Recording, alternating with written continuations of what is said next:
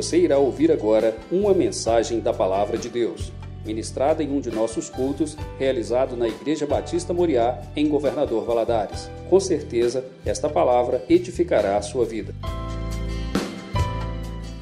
No livro de João, do capítulo 21,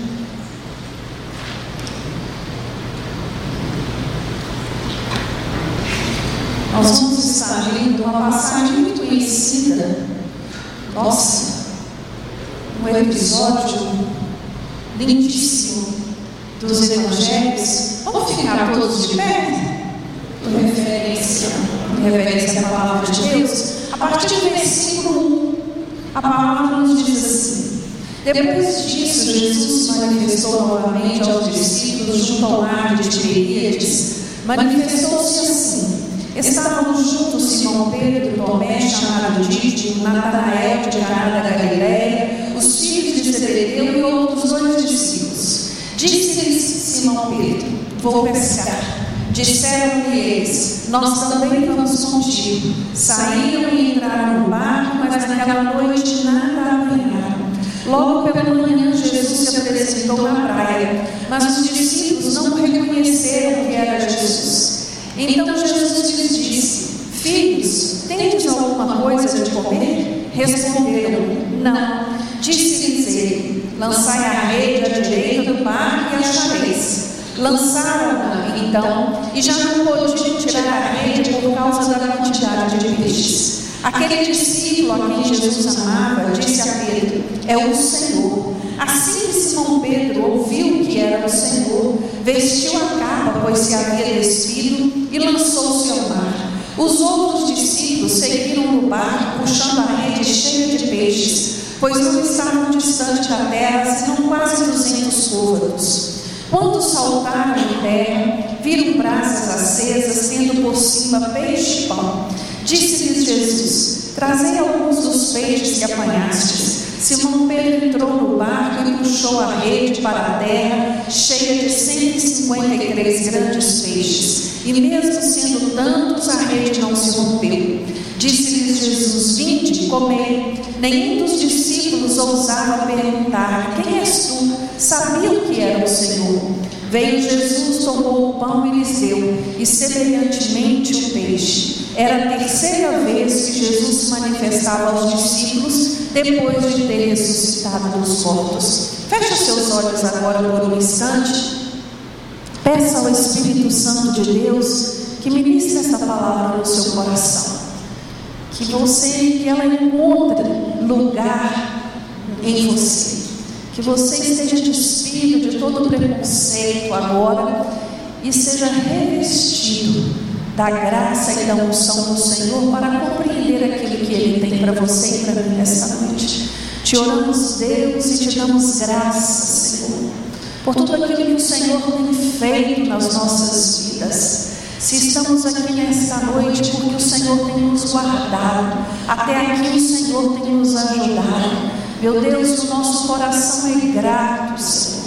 Nesta hora que vamos meditar na tua palavra, nós te pedimos, tenha misericórdia de nós, nos ajuda a entender aquilo que o Senhor quer nos ensinar nesta noite. Nós sabemos que tudo que está registrado na tua palavra é para o nosso ensinamento e nós queremos aprender do Senhor cada dia mais nesta caminhada cristã. Nos ajuda, meu Deus, a sermos cristãos maduros. Nos toma pelas mãos nesta noite, direciona os nossos passos nos dê entendimento, que caia por terra tudo aquilo que tem impedido o teu mover e o teu agir na nossa vida. Meu Deus, eu te louvo, Senhor, pela vida de cada um dos meus irmãos que aqui se encontram reunidos neste tempo e aqueles que estão nos assistindo por algum canal da internet. Abençoa, vai de encontro e ministra a tua palavra. É o que oramos a ti no nome de Jesus. Amém. Você pode se assentar agora. Aqui é o capítulo 21, o último capítulo do livro de João, ele termina descrevendo esse encontro, o encontro de Jesus ressurreto com sete discípulos aqui reunidos. Né? à beira do mar de Tiberíades. O mar de Tiberíades é o mesmo mar da Galileia, é o mesmo lago de Gerizaré, é, é o mesmo local, é o mesmo lugar aonde esses, alguns desses discípulos foram chamados, foram convidados a estar com Jesus nessa caminhada. E aqui eles se encontravam, se encontraram depois de um tempo, né? Não, não sabemos exatamente quantos dias, mas Jesus havia aparecido para Maria Madalena, havia aparecido para esses discípulos reunidos lá no cenáculo, havia aparecido já para dois discípulos a caminho de Emaús, e agora eles haviam recebido uma mensagem de Jesus dizendo que eles fossem para ali e que o aguardassem. E é muito assim interessante esse, esse texto, está lá em Mateus, quando Maria Madalena encontra com Jesus e Jesus diz a Israel, né, fala com os discípulos e Pedro para irem para Galiléia e lá eu estarei com eles. Eles chegam ali, naquele local, e eu imagino, aqui não diz, não fala disso.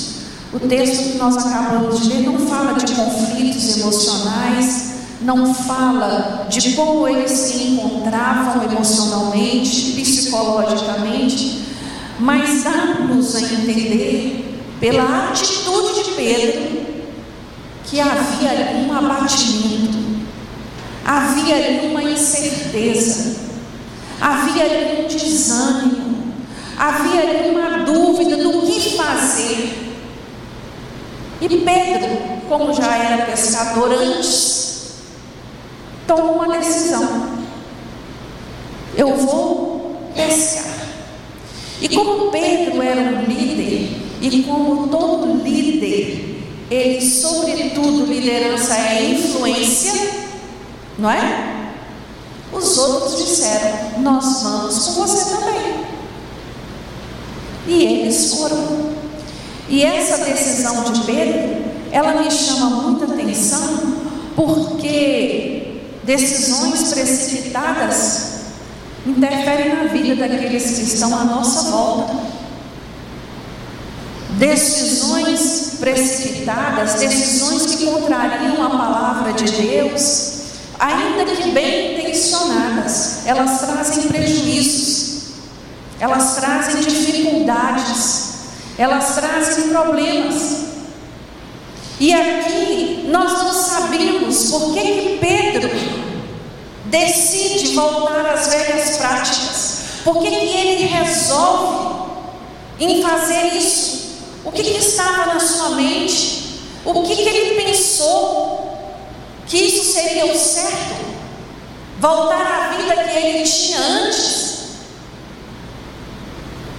Nós não temos resposta para essas perguntas. A interpretação que eu tenho aqui, lendo esse texto, é que houve ali por um momento um abandono da visão, um abandono do chamado que estes homens haviam recebido sobre a vida deles, e uma escolha de voltar à velha rotina, de voltar ao, ao, aos hábitos aos hábitos anteriores, aquilo que eu fazia antes de Jesus.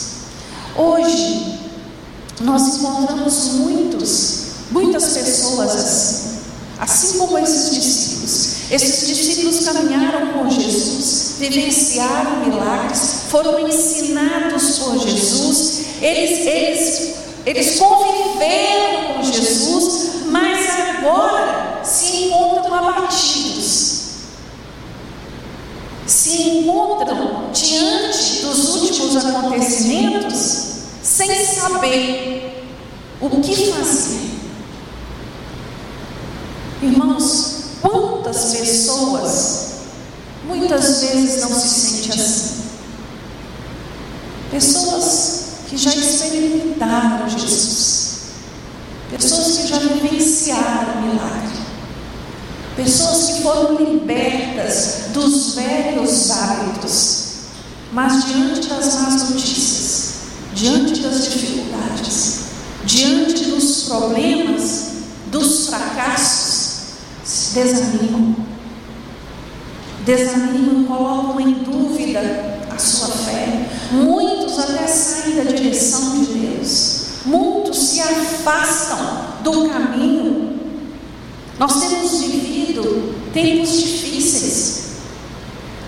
Temos encontrado tantas pessoas abatidas, entristecidas, desanimadas. Mas a palavra de Deus, ela nos mostra nesse texto que apesar de se eu me encontrar abatido, se eu me encontrar desanimado, se eu me encontrar entristecido, se eu me sentir fracassado, o Senhor continua do meu lado. O Senhor não desiste de mim. Os planos dele a meu respeito não mudam. As promessas dele feitas a mim permanecem de pé, apesar de apesar das minhas falhas, apesar das minhas dúvidas. É isso que esse texto nos fala. Jesus, ele foi buscar estes homens ali naquela praia. Eu fico encantada com esse texto, porque esse texto, ele fala para mim assim, ele descreve a cara de Jesus. Jesus não é assim? O homem cai, ele vem e o levanta. O homem abate, ele traz renovo. O homem fracassa e ele concede vitória. Jesus é assim. E é isso que Jesus faz na vida desses homens. Manifesta o seu poder, realinha o chamado na vida deles, renova o ânimo desses homens, mostra para eles a E ali Jesus deixa estes homens em estado de graça. Porque João, quando ele diz, é, é, é, é Jesus, é o Senhor, Pedro não teve dúvidas. Pedro se joga nas águas e vai nadando em direção de Jesus. Isso é lindo demais. Essa experiência não deixou dúvidas a estes homens. Essa experiência, ela firmou os passos deles. E é disso que nós precisamos, eu e você. Experiências com Jesus. Para que os nossos passos continuem firmes, mesmo diante das dificuldades e das incertezas da vida. Nós não temos controle sobre todas as coisas, nós não temos a capacidade de discernir o nosso amanhã. A palavra de Deus nos diz assim: que o amanhã pertence ao mas nós somos chamados a crer, nós somos, somos chamados a entender que o Senhor trabalha ao nosso favor. E esse texto aqui, ele fala sobre isso. E hoje, caminhando para o fim deste ano de 2022, Quantas quartas-feiras faltam para terminar o ano? Mais duas, né? Se eu não me engano. Estamos caminhando. Talvez o ano de 2022 não tenha sido aquilo que você esperava que fosse. Os planos que você fez. Aquilo que você sonhou. Mas eu quero te falar nesta noite que o Senhor não abriu mão de nenhum destes planos para a sua vida. E hoje eu gostaria, com base nesse texto, meditar com você alguns princípios para você ter uma pescaria abundante em 2023. Amém? É disso que esse texto fala. Eu gosto muito quando esse texto registra o número de peixes que eles tiraram. Era o Senhor mostrando a eles: olha, eu não fico devendo nada a ninguém. Quando eu apareci lá no cenáculo para vocês, quando eu encontrei vocês no cenáculo, vocês tinham só um pedaço de peixe para me oferecer. Só um. Mas eu retribuo cem vezes mais. Ah, meu irmão, não fica olhando para as pequenas coisas. O Senhor tem coisa grande para fazer na sua vida. E Ele pode fazer ainda este ano. Eu creio nisso. Porque Deus é Deus de poder, Ele é Deus de milagre. Mas existem princípios aos quais são estabelecidos por Ele para a minha vida e para a sua vida. Esse texto nos apresenta alguns princípios que eu e você necessitamos ter na nossa vida. O primeiro princípio que eu aprendo neste texto, para que eu tenha uma vida abundante no Senhor, eu preciso saber que, ainda que eu me sinta distante dele, ele não está longe de mim. Ainda assim que eu pense isso, ainda assim que eu ache isso, Pedro estava abatido porque tinha um motivo. Pedro havia jurado a Jesus uma lealdade, havia jurado a Jesus um amor incondicional. Ele havia dito a Jesus que, ainda que os outros o abandonassem, ele jamais abandonaria Jesus. Isso está lá em Mateus 26, 33. E quem foi que levou Jesus por três vezes? O mesmo que prometeu. O mesmo que prometeu. Eu posso imaginar o arrependimento deste homem. Eu posso imaginar o quanto no seu interior ele se orgulhia pela atitude que ele teve. Ele estava abatido, entristecido, arrependido. E Jesus promove esse encontro para dizer a ele: não importa, Pedro, não importa, eu estou aqui para curar vocês neste dia.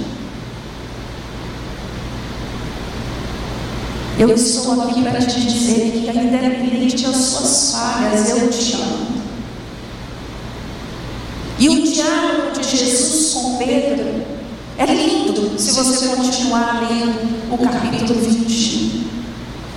E eu gosto porque essa conversa só vai ter início depois que todos haviam comido, depois que todos haviam se alimentado.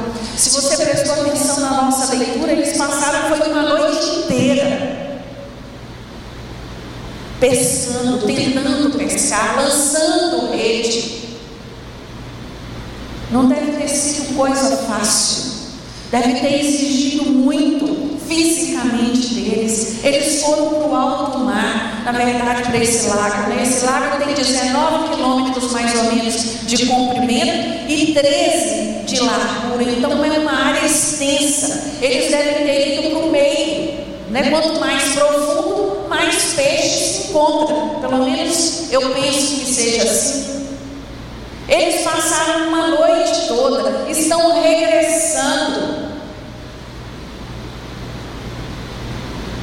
E aí Jesus diz para esses homens assim: tenta mais uma vez. Tenta mais uma vez. E é isso que o Senhor quer dizer para você nesta noite. Talvez você tenha lutado com as suas forças, com o seu entendimento, com aquilo que você acha que é o certo. Mas o Senhor manda te dizer nesta noite: tenta mais uma vez. Só que agora sob a direção de Jesus.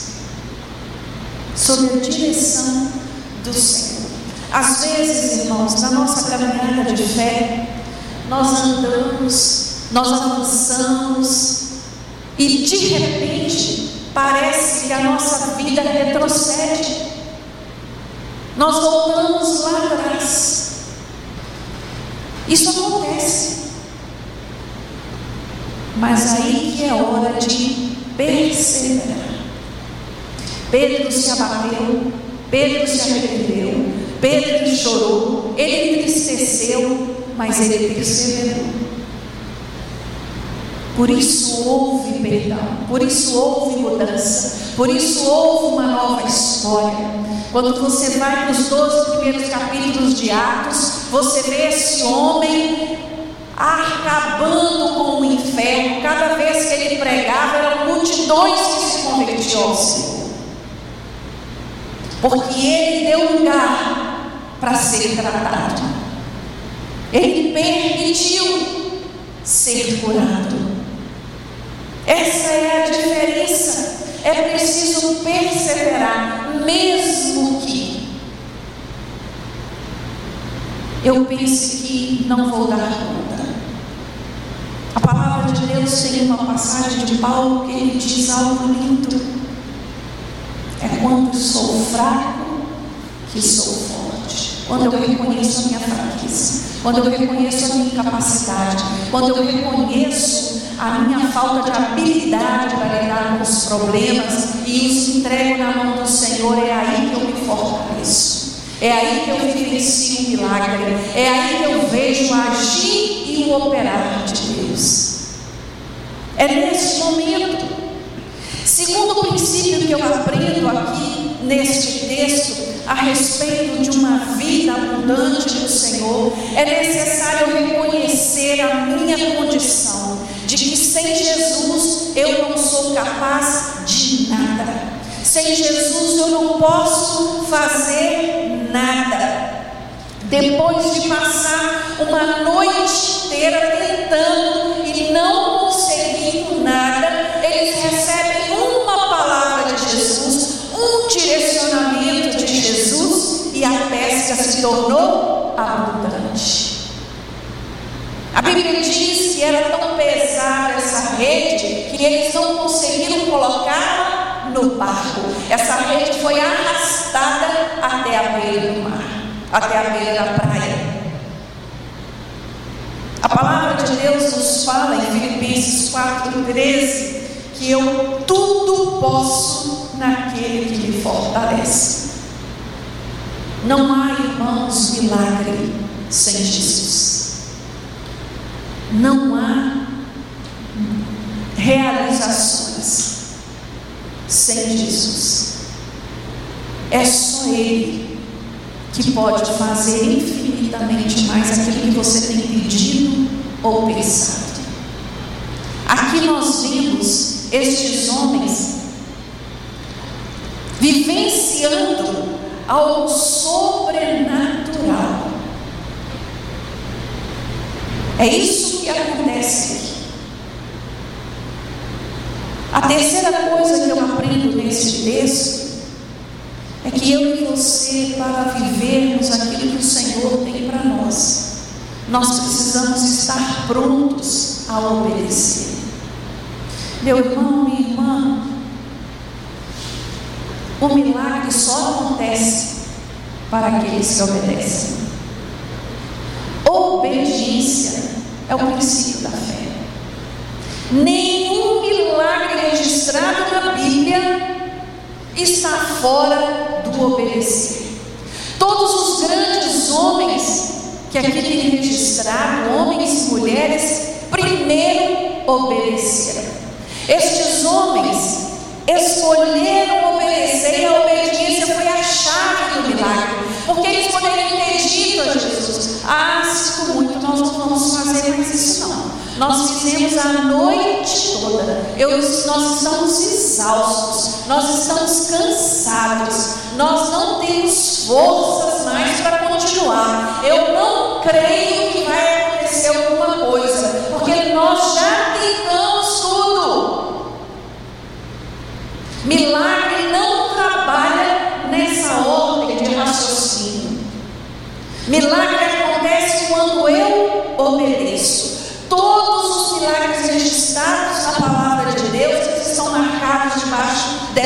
Condição. Hoje nós encontramos muitos cristãos querendo vivenciar o milagre, querendo vivenciar a bênção, mas fazendo do jeito deles. E isso não existe. Existem princípios estabelecidos na palavra de Deus para a vida do cristão. Não funciona dessa forma.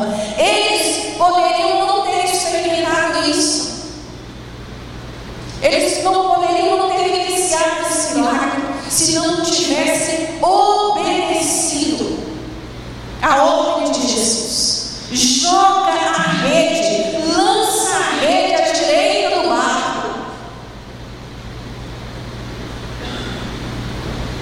É ordem específica que o Senhor nos dá, meus nós. Lança a rede à direita A palavra de Deus nos fala: ame ao Senhor. Ame ao Senhor. Busque ao Senhor. Honre ao Senhor. E todas as outras coisas nos serão acrescentadas. Há uma ordem aí. A Bíblia,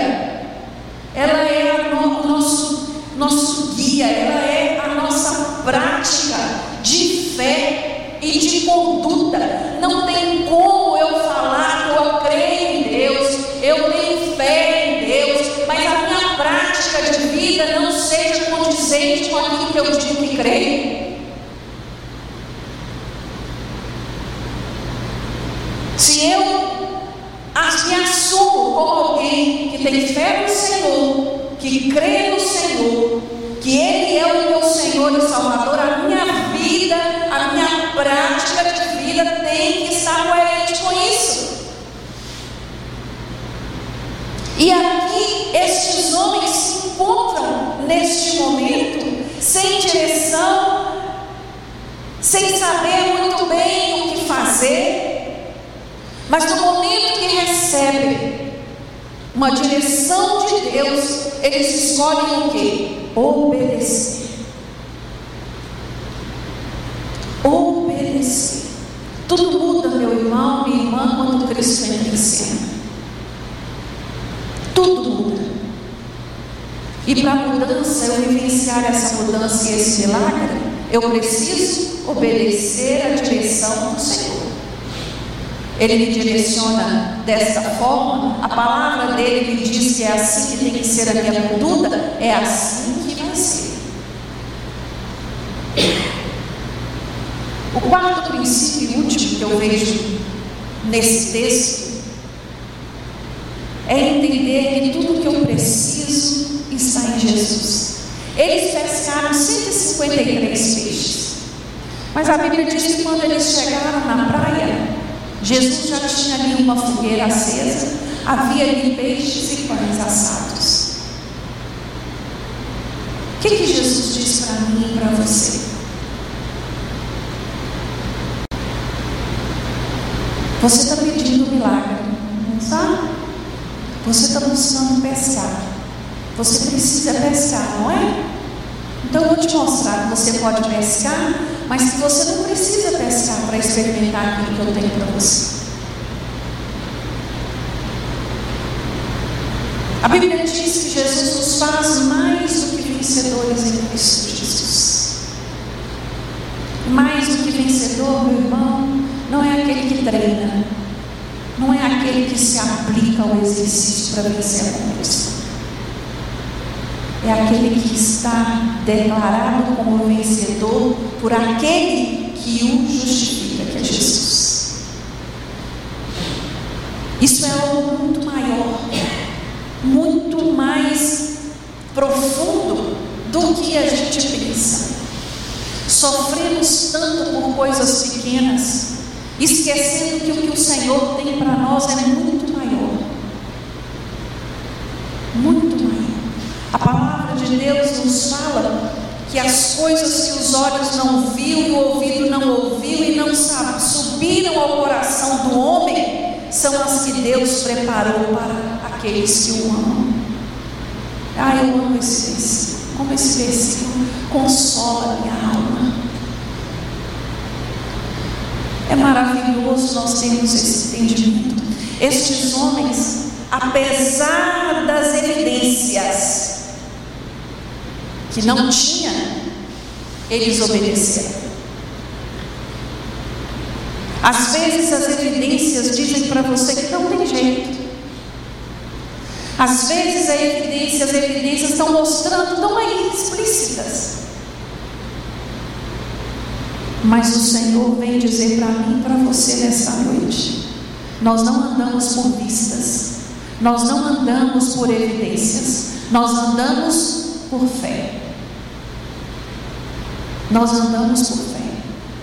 Eu e você somos chamados a viver por fé e não por aquilo que nós vemos.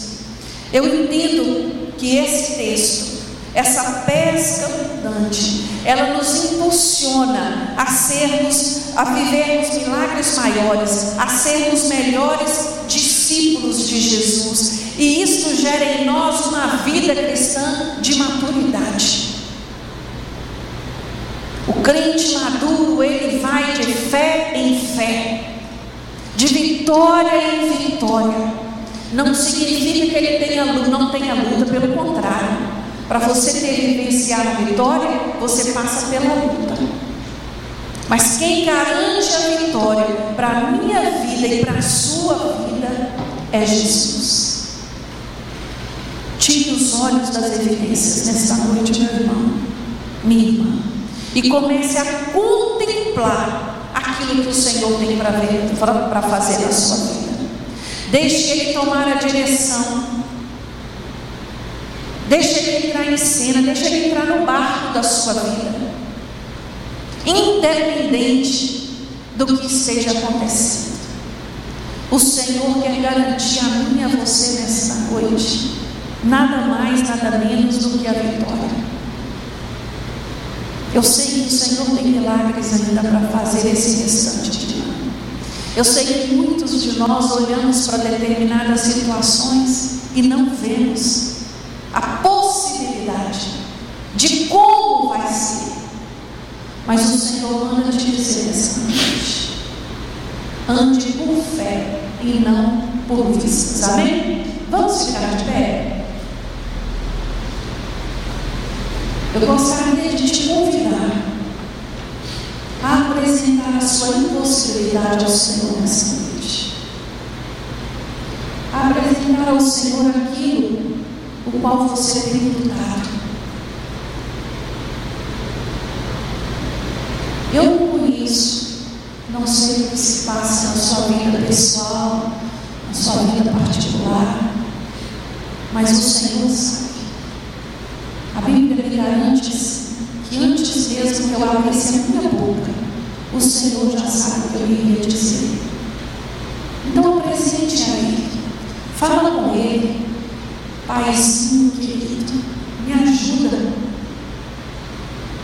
Me ajuda, vai adiante de mim, me dá a direção, para que lá eu lanço a rede. O que o Senhor espera que eu faça. Me dá discernimento, me dá clareza. Tenho lutado com as minhas forças e não tenho chegado a lugar nenhum. E eu venho nessa noite reconhecer a minha incapacidade de resolver as minhas situações e as minhas questões sozinhos, sem o Senhor. Senhor, meu Deus, eis aqui, Deus, a tua igreja que te ama, a igreja que necessita de ti, Senhor, é a mesma igreja que sabe que o Senhor trabalha a favor daqueles que te amam. E nesta noite, meu Deus, eu te peço, inclina teus ouvidos à petição dos teus filhos. Vá de encontro, Senhor, a cada coração aqui nesta noite. Ah, Deus, nós entendemos com base neste texto e de vários outros que basta uma palavra do Senhor para transformar a situação na qual estamos vivendo.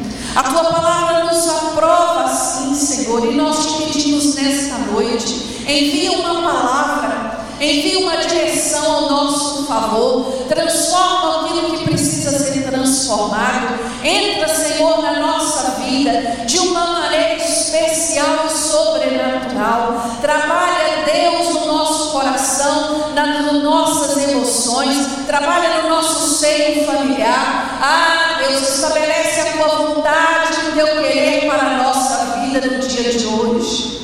Meu Deus, Ajuda, os teus filhos. Traz renovo que vem do alto sobre a vida de cada um dos meus irmãos. Renova o ânimo, renova a força, renova a esperança. Aquilo que por acaso não foi alcançado neste ano de 2022, que seja realizado em 2023. Que cada plano do Senhor, que cada sonho do Senhor a respeito da nossa vida venha acontecer no ano de 2023. Meu Deus, nós esperamos vivenciar, Senhor a tua boa, perfeita e agradável vontade para a nossa vida.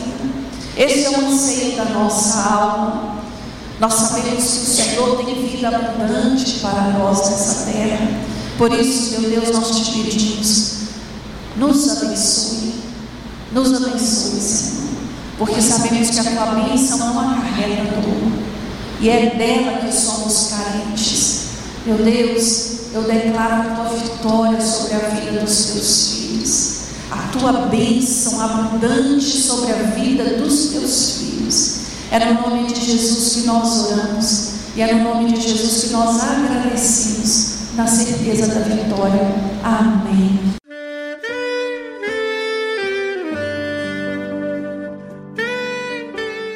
Querido amigo, Deus se interessa por você. Ele conhece as circunstâncias atuais da sua vida. Não hesite em buscá-lo. Em Jeremias 33, versículo 3, ele nos diz: Clama a mim e responder-te-ei, e anunciar-te-ei coisas grandes e ocultas que não sabes. Esperamos que a mensagem ouvida tenha falado ao seu coração e que você e sua família sejam abençoados pelo Senhor Jesus.